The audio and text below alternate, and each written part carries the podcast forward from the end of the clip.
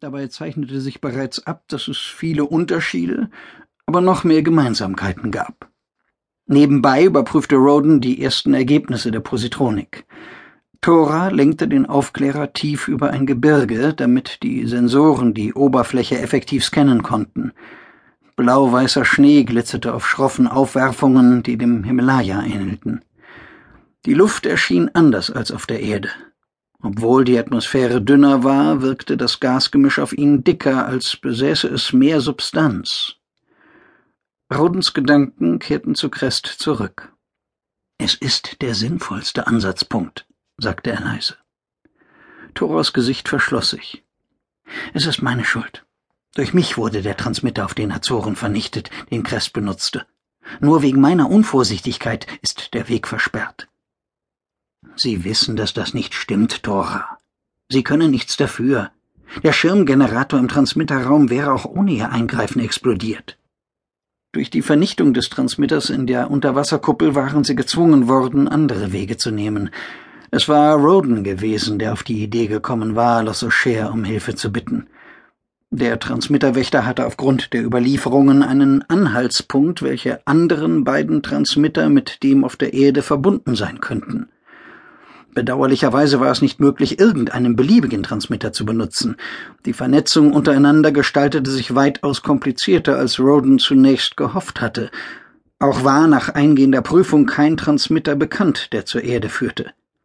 Doch Lossocher vermutete auf Zardik einen verschollenen Transmitter, der mit einem weit entfernten blauen Planeten mit nur einem Mond vernetzt sein sollte.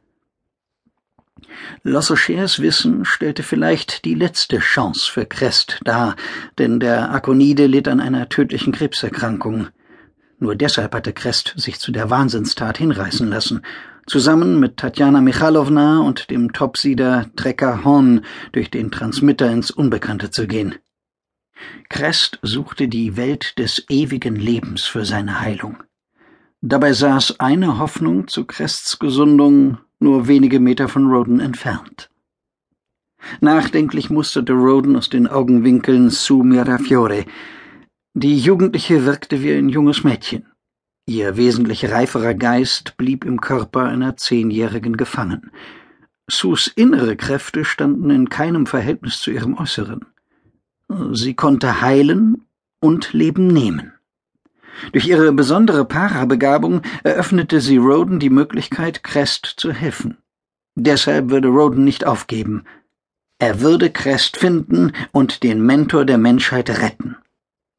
Der stille Alarmmodus flammte auf. Die Ortung schlug an.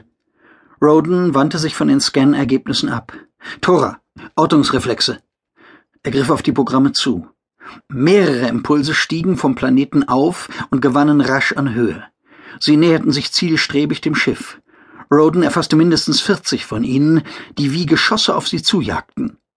Tora fuhr erschrocken zu ihm herum. Ein Angriff? Unwahrscheinlich, er. Was ist da los? warf Bull von seinem Platz aus ein. Da fliegt irgendwas auf unserer Höhe. Ich dachte, der Mond wäre unbewohnt. Tora, weichen Sie aus. Toras Reaktion kam deutlich verlangsamt.